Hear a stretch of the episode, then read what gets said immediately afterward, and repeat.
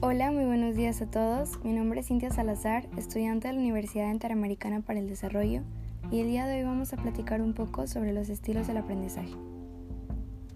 A través del tiempo, una gran cantidad de autores han intentado comprender la manera en la que el ser humano aprende, resultando así el descubrimiento de que no todas las personas aprendemos igual y que hay ciertas categorías algo generales en las que podemos o no encajar. Esto ya dependiendo de nuestras experiencias, las metas que nos pongamos y nuestro entorno.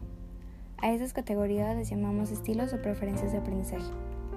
Se definen como el conjunto de estrategias que utilizamos consciente o inconscientemente al momento de percibir y organizar información nueva. Existe una gran variedad de definiciones, pero como lo mencionan las autoras María Romo, Delfina Real e Ilse Bravo en la revista Iberoamericana para la Educación publicada en el 2006, a pesar de la cantidad y diversidad de acepciones que se pueden encontrar sobre estilos de aprendizaje, es posible establecer que la mayoría de los autores coinciden en que trata de cómo la mente procesa la información, de cómo es influenciada por las percepciones de cada individuo, todo con la finalidad de lograr aprender eficazmente. Y es que ese es el objetivo del estudio de los estilos, identificar cuál es el más dominante en cada uno de nosotros y utilizar esta información en nuestro proceso de aprendizaje a nuestro favor, no olvidando que todos son útiles y deben ser desarrollados en distintos contextos de nuestra vida. Estos estilos son estables en la vida de las personas, pero también variables, y gracias a distintos estudios se han comprobado también muy útiles cuando un docente o estudiante los utiliza para mejorar sus procesos. Existen tres tipos de rasgos a tomar en cuenta. Cognitivos. Indican cómo es que los individuos estructuran la información que se les presenta. Afectivos. Refieren a la motivación que se tenga respecto a los aprendizajes. Fisiológicos.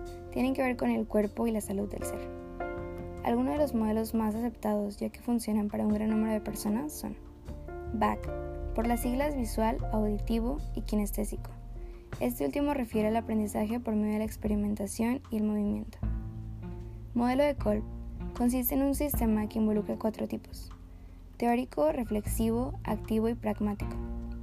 Y el también famoso modelo de inteligencias múltiples propuesto por Howard Gardner en 1983 contiene las siguientes categorías lógico-matemático, lingüístico-verbal, corporal-kinestésico, espacial, musical, interpersonal, intrapersonal y naturista. Frente al hecho de que todos los estilos están presentes en cada momento de nuestra cotidianidad, ya que los humanos aprenden de su realidad todo el tiempo, conviene conocerlos bien y aplicarlos conscientemente. Espero que esto les haya servido para conocer un poquito más el tema. Hasta aquí mi pequeño resumen. Muchas gracias por escuchar y nos vemos pronto.